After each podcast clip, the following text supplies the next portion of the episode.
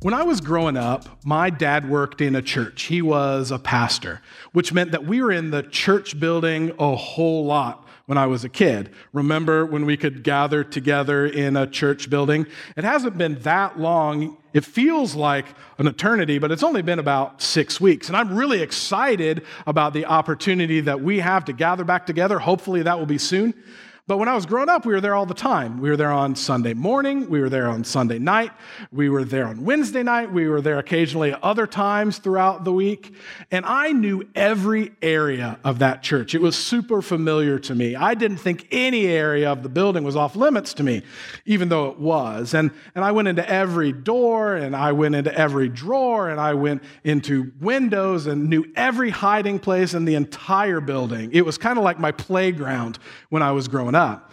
Now, my parents were usually the first ones there on a Sunday morning, and they were the last ones there on Sunday afternoon, which means we pushed back Sunday lunch sometimes. And I remember specifically a Sunday as a little kid, and I was starving, and I'm complaining and whining to my, my parents, like, come on, like, hurry up, you know, like kids do sometimes. And they looked at me and they said, Adam, wait, you know, we have responsibilities and we're helping people and we're tearing stuff up and, and, and tearing stuff down and, and locking the building and all the things and responsibilities that they had. So I said, you know, I'm going to take matters into my own hands. I'm going to gallivant around the church and I'm going to rummage around and I'm going to find something absolutely delicious to eat. So I'm looking, I'm hoping for a cookie or maybe some goldfish in a classroom or something like that. And then it hit me. I know how I can find a mid morning snack communion. So I went down to where the communion was and grabbed a big handful of it. Now, if you don't know what communion is, it's something that Jesus asked his followers to do to remember the sacrifice that he made when he died on the cross. So the bread represents his body, and the the wine or the grape juice represents his blood. And when I was growing up, the bread that we had were kind of these little tiny pieces of bread, kind of like tic tac size or chiclet size, and we had grape juice. And so I grabbed a big old huge handful of communion chiclet bread and just shoved it into my mouth and just started going at it. And then I took a big old huge swig of grape juice. No, I'm, I'm not particularly proud of this. Yes, my parents did find out. Yes, I did get in a whole lot of trouble, and they were talking to me about how disrespectful it is and, and how important communion is, how special that, that moment is when we take communion. And, and yes, I was a big handful as a kid, and you could probably reach out to my parents and they would affirm for you all the things that I did. On second thought, please don't reach out to my parents because they will affirm all of these things and tell you all these stories that I don't know if I, I quite want you to know. Now, we are in a series called Squad Goals, and we are talking about all sorts of different kinds of relationships. Now, last week, Jerry talked about marriage and what it looked like to have a God honoring marriage. If you haven't checked that out, I would encourage you to go watch that on our website, on our Facebook page. It, it, was, it was just great. Today, we're talking about parenting and what it looks like to have a healthy, kind of lifelong relationship with our kids. Now, I'm not an expert in parenting. It, it doesn't take a global pandemic to remind me that there are times pretty regularly that I go, I have no idea what I'm doing here. Now, I have three kids at home. I have a seven year old son, Asher, a four year old daughter, Eliza, and a one year old daughter, Ainsley. And I love them a lot. And I also have a really hard time parenting them sometimes. I don't know if you can relate to that or not. I remember when we were bringing Asher home from the hospital, and I had this thought of, they're going to let me take him home. Is there a handbook or something that, that could help us out? I mean, I had to sign more papers to buy my house than I did to take this living and breathing human being home with me. It was incredibly intimidating. And I still feel that sometimes. And then you put a shelter in place order on top of all of that, and, and just it, it, it seems pretty crazy. Now, I've been learning an awful lot about parenting over the last six weeks. Maybe you're like me. And if you've learned some things about yourself or about parenting over the last couple of weeks, you should share that with us on Facebook. If you're watching there in the comments, we'd love to learn with you and, and have a little bit of fun about what you've learned. Here are some things that I've learned over the past couple of weeks about parenting. I've learned that teachers should be rewarded and celebrated. I've learned that I should not be a first grade teacher. E learning is the real deal, and I should have nothing to do with that. That's not in my gift set. I have learned that my kids have a superpower. Their superpower is when I'm about to start a Zoom meeting, I think they feel it in their bones, and that is when they need my attention. They rush in there right before that. That's their superpower. I've also learned that we're all in this together, and we might be in completely different life phases or situations, but we can all kind of relate, right? Now, I don't know what life phase you're in, in in your parenting journey. Maybe you're like me and you have some little kids at home, or maybe you have some elementary school and e learning's been a big deal. Maybe you're middle schooler or high schooler at home and you have a teenager. And I remember being a teenager and I was a super handful there as well. I can use this opportunity to, to look directly at my parents and say, hey, I'm sorry for whatever, or fill in the blank. I'm sorry for all of it. I, I feel like maybe you've prayed, and what is going on in my life right now is retribution for all the things that I did to you. I don't know if that's, that's how it works, but that's kind of how it feels like sometimes. Maybe your, your phase in parenting is that your kids are out of the house, or maybe they're adults and they have their own kids, or maybe they're out of the house, but then they've just come back into the house, and now you have to shelter in place and you can't leave the house, and it's kind of an intimidating situation. And we look around and we start comparing ourselves to, to different parents and different life phases, and that, that can be really difficult. And maybe you get on Instagram or Facebook and you see some of the activities other parents are doing with their kids or, or, or how that's going for them, and you get a little intimidated or a little discouraged. I know one for me, I saw the other day. Uh, a family who had done a shot for shot remake of a music video. I mean, it was amazing. I have no idea how they had that much time or energy, how they didn't yell and scream at each other while they made that. That's what would have happened if our family had tried to do that. How many meltdowns happened when they, when they did that. I was both amazed and discouraged when I, when I saw that. I don't know what your parenting experience is, However, I know that parenting is an important part of our lives. And whether you have kids or don't, you know somebody who does, or you are a kid yourself. And today we're going to talk about what it looks like to have a God honoring parenting relationship with our kids, what it looks like to lead and love our kids. Now, we're going to be in 1 Samuel chapter 12 or chapter 2, excuse me, verse 12 and, and 26. And we're going to be talking about a guy named Eli and his two sons. Now, Eli was Jewish, and he was the high priest. And the high priest at the time was a religious leader of the Israelites. And the role was passed down from generation to generation to be the high priest. And it was kind of like the family business. I can relate to that. And he would oversee other priests and what they had to do in their duties. And the high priest would also oversee all the religious activities and, and sacrifices. And he represented God to the Israelites and also stood before God on behalf of the Israelites. It was a really important position. Now, Eli had two sons. Their names were Hophni and Phinehas. And that's where we're going to pick up the story. Now, the sons of Eli were scoundrels who had no respect for the Lord. Well, that's a way to start the story. Or for their duties as priests. Whenever anyone offered a sacrifice, Eli's sons would send over a servant with a three pronged fork. While the meat of the sacrificed animal was still boiling, the servant would stick the fork into the pot and demand that whatever it brought up be given to Eli's sons. All the Israelites who came to worship at Shiloh were treated this way. Sometimes the servant would come even before the animal's fat had been burned on the altar. he would demand raw meat before it had been boiled so that it could be used for roasting because that tasted better. The man offering the sacrifice might reply, Take as much as you want, but the fat must be burned first.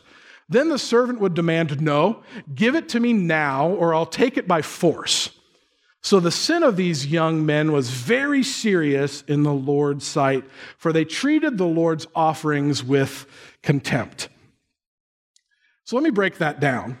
Eli's sons were also priests. Now, I'm a preacher's kid. So is Jerry, our senior lead pastor. And Hophni and Phineas, I think, started this theme maybe a little bit of PKs being the worst. They grew up, they became bad priests.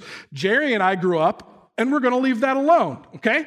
Now, Hophni and Phineas had a position of authority people from Israel would come and, and sacrifice an animal. And God asked them to do this as a way to show that they were sorry for their sins, for the way that they fell short and went against God.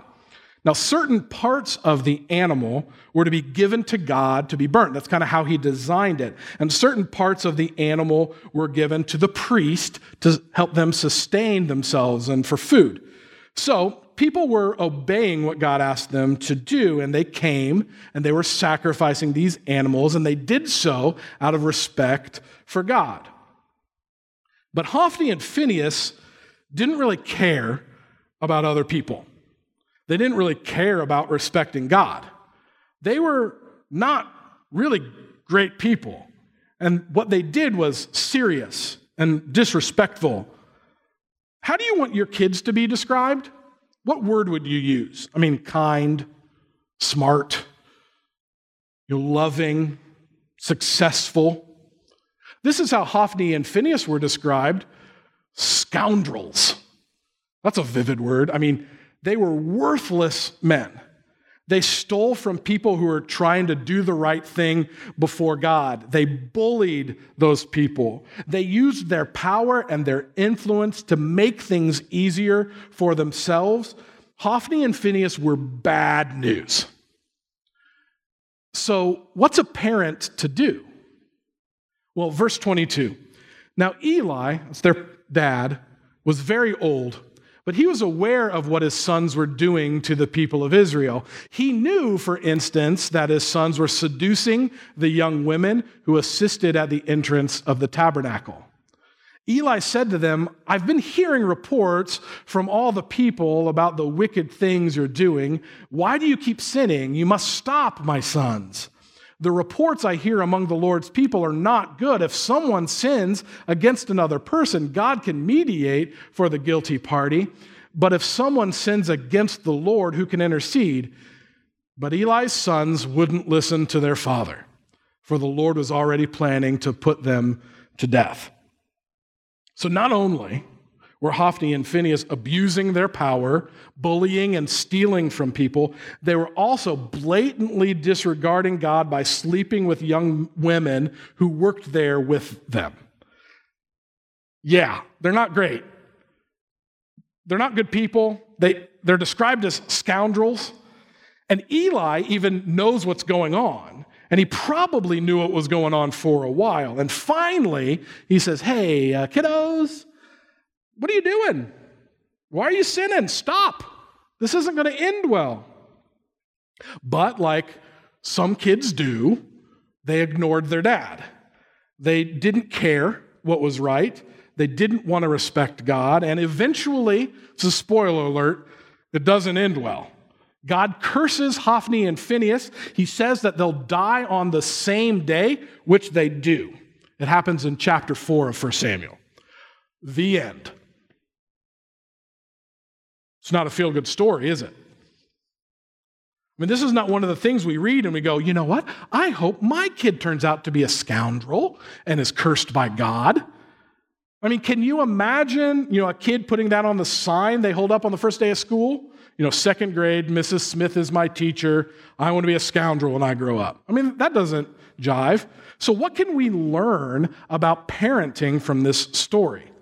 Now, here are three things I believe this story points out about how we can love and how we can really lead our kids. So here's the first one We're called to lead our kids to respect the sacred. Now, sacred things are things that honor God. And these scoundrel boys of Eli had no respect for the sacred. I mean, how did Hophni and Phineas get to be so disrespectful toward God? I don't know. I mean, maybe they had too much screen time growing up, they had too much sugar, they listened to the wrong music. I don't know. Now, since my dad was a pastor, I, I was in the church all the time, and I actually can relate a little bit to Hophni and Phineas. Here's what I mean it was easy for me to have a bad attitude about church or church people, maybe to approach those things flippantly rather than with respect. I don't know, you know, shove communion into my mouth without regard for what I'm doing. But teaching our kids to respect the sacred, to think about spiritual things, is an essential thing in parenting. And hear me, it, it doesn't just stop when, you when your kids grow up. Here are some questions to kind of evaluate this area of your parenting. Do your kids know why you go to church? Do your kids know what you believe and why you believe what you believe? Do your kids talk to you about God? Do you talk to them about what they believe and why they believe it? Do you ever have a disagreement about what you believe and what do you do?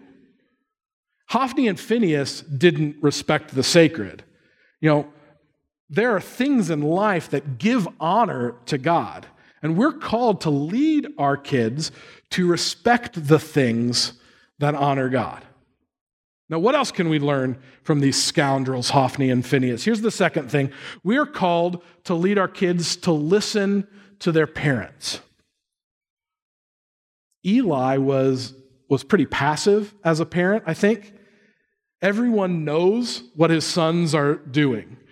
Everyone knows that they're scoundrels, that they're worthless, that they're bad examples, that they're stealing, that they're committing adultery.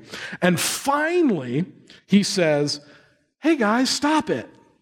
I mean, have you ever seen a, a parent do this? You know, maybe you have a teenager that you know is making some bad choices, but you just don't know what to do. So you ignore it, and maybe you pretend that it's not real, or you go, Hey, stop it. But it was really his job to help them, to make them stop it.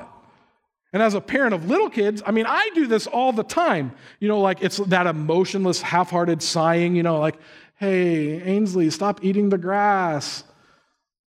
Eli didn't address their sin until other people told him about it and pushed him to do something about it.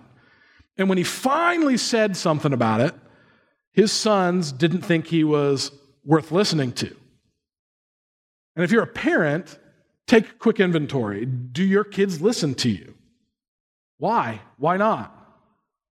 Now, I have to be honest with you. I can relate to Eli too. I mean, parenting is hard. And I feel like I mess it up all the time, mess it up more than I don't mess it up. But when I find myself in kind of this type of situation with my children being disrespectful to God and turning their back on what He stands for, when I talk to my kids about it, will they listen to me? Are they paying attention to my life and the way I live it? Here's the question is, is my life worth emulating? Is it worth being listened to? What a terrifying question. My seven year old son, Asher, he's playing a game right now where he repeats everything I say. Have you ever, ever played that game with somebody? I mean, I mean everything I say. And at first, it, it's like a little cute, and then it's not cute, and then it's infuriating. And I usually either walk away or I get angry and I do something like, stop saying that. And then he says, stop saying that. And he giggles and he thinks it's hilarious and it escalates. Or I say something he can't say, like, you know, supercalifragilisticexpialidocious, and he kind of tries to say it and then, and then continues to, to mock what I'm saying. Now, the other day, I was preparing this message at home. I mean, talk about pressure, right? You're talking about parenting. And, and I thought, okay, he's playing the game. And I thought, what if I said words that he wanted to repeat? Or I could say words that I want him to repeat. Words like, I love Jesus, I, I love my sisters. He's going to emulate the words either way. So I did. And I said, I love Jesus. And he said, I love Jesus. And it was still annoying. Now, when we go to church, and we get our kids in church. That's a great thing. It's just not the only thing. We think that if our kids see us doing a, few things that are good and honoring to God, then they'll get it completely. And it's good to do those things, but church doesn't necessarily teach them entirely what they need to know to follow Jesus. And this story is a great reminder that being in proximity of the right thing isn't the same thing as doing the right thing. I'm going to say that again. Being in the proximity of the right thing isn't the same thing as doing the right thing. And we come to church, and that's great, but our kids see us the rest of the time too, my kids included. Are our lives worth emulating? Or maybe your kids are out of the house and your influence is different in their lives now. What can you do to emulate what it means to be a parent that's dedicated to the things of God? I mean, we're called to lead our kids to respect the sacred and for them to listen to us. And here's the third thing, and this is really our squad goal. Our squad goal as parents is to lead our kids to love Jesus. That's the main goal of parenting, is to teach them about Jesus and for them to love Jesus. And our number one priority really should be for them to love Jesus, which means there are a lot of things that aren't our number one priority. What's your number one priority in parenting? Your kids being comfortable, your kids being successful, your kids being good at school or at sports, your kids being safe and happy, even? That's challenging to me. I mean, those aren't the number one goal. The main goal is to teach our kids about Jesus and for them to love Jesus. Jesus is the squad goal. I mean, and here's a cool thing about this story Jesus became the sacrifice. I mean, he died for us on the cross. He rose again on the third day. He conquered death so that we might have life. He was the ultimate sacrifice in place of those people needing to come and bring a sacrifice to Eli and his scoundrel sons. That's how important Jesus is. So, how are our kids going to know how important Jesus is if we don't show them? How do we do this? What does it look like practically in our lives for us to show our kids what it's like to love Jesus? Here are a couple of ways. Number one, we're going to pray with them. Now, praying for them is important. It's a really great thing. But notice, it's not just for them, it's, it's with them. This is something that many of us could do every single day. If you're still in a phase, as an example, if you eat with your kids or you put your kids to bed, make prayer a part of your routine.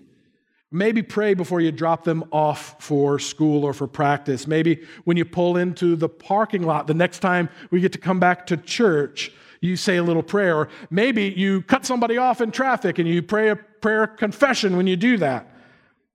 If you're an empty nester, maybe you can text your kids right now a, a two sentence prayer. And, and don't text, I'm praying for you. That's a good thing. But you could text, text like, Heavenly Father, help my daughter today be the mom God created her to be. Bless her efforts to love her kids. Amen. Something like that. Pray with them. That's the first thing. Here's the second thing we can do read the Bible with them. Now, I know this one's a little bit more intimidating, but modeling how important the Bible is to your kids shows that you respect the sacred. Now, if they're little, maybe you could read a storybook Bible like, like this one I've got here. We read this almost every night to our kids, right before bed. The, the other the other day, right before Easter, we were reading a story about Jesus dying on the cross, and my four year old Eliza started asking questions. You know, what happened? Was he hurt?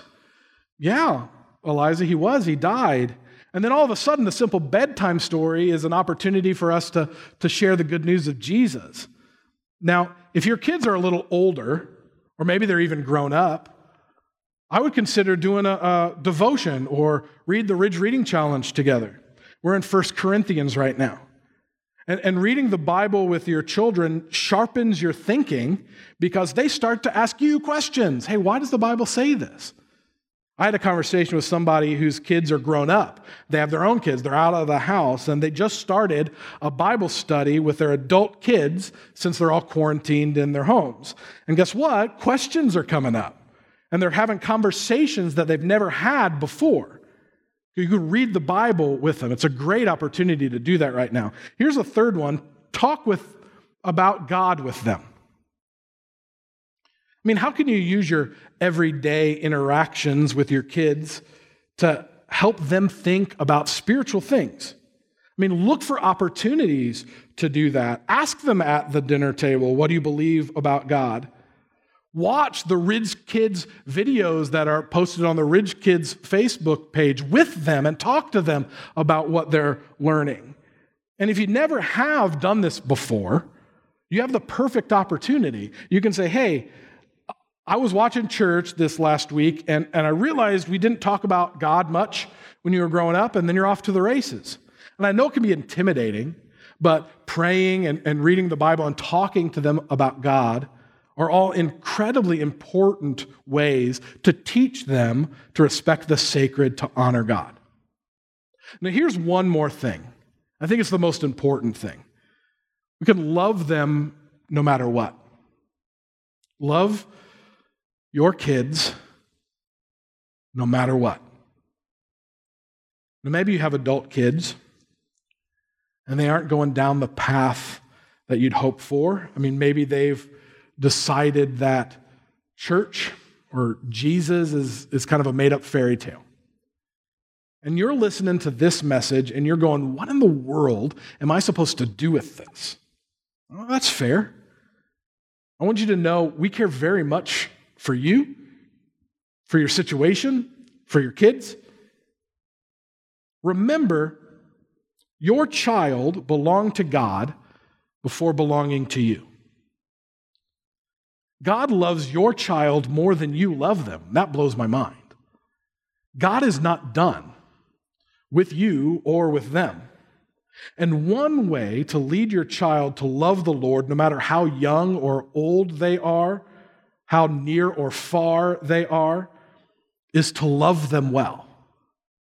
And at times we can think of everything we can to talk about Jesus and we get frustrated with their behavior and we beg and yell and scream and coerce and but grace is more compelling than guilt. And our kids may not listen to what we say, but they're definitely noticing how we say it and how we act towards them, how we love them. And preserving the relationship is more important than proving your point. Because no matter what our parenting situation or style is, we have this opportunity to love our kids like Jesus loves us. Pray with them, read the Bible with them, talk about God with them, love them no matter what. Now, there's one more thing I want to mention. Parenting is a big deal and definitely can look different in times like this. Can you relate to that? So, we want to keep this conversation going throughout the week. We want to give you a chance to ask questions too. So, this Wednesday at 8 p.m., yeah, go ahead and put your kids to bed early. Wednesday at 8 p.m., we're going to have a conversation about parenting on Zoom. We'll chat together and then we'll actually break out into groups by kids' ages so you get a chance to maybe ask some age specific questions. You can find the link to sign up for that opportunity in the video description right here. And we hope, and I would encourage you to join us for that. Now, there are a lot of things we can do as parents to lead them to love Jesus. So if you're a parent watching this today, what are you going to do? How are you going to lead your kids to love Jesus this week? That's the squad goal. What does that look like? Because, and I mean this, the most important thing in their lives is their relationship with Jesus. I'd like to pray for us.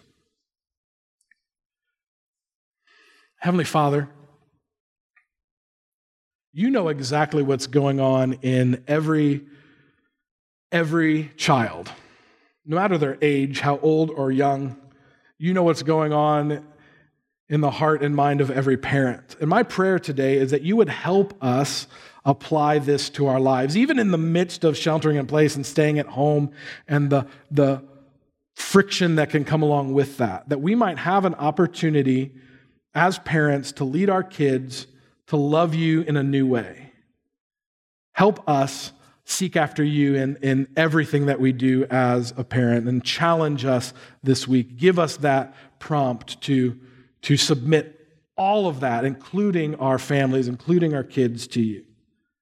We love you, and I'm thankful for Jesus and the cross and how that changes how we get to interact with you. And I'm, I'm thankful for your love, and your forgiveness, and how you model being the perfect Father. We love you, and it's in Jesus' name we pray today. Amen.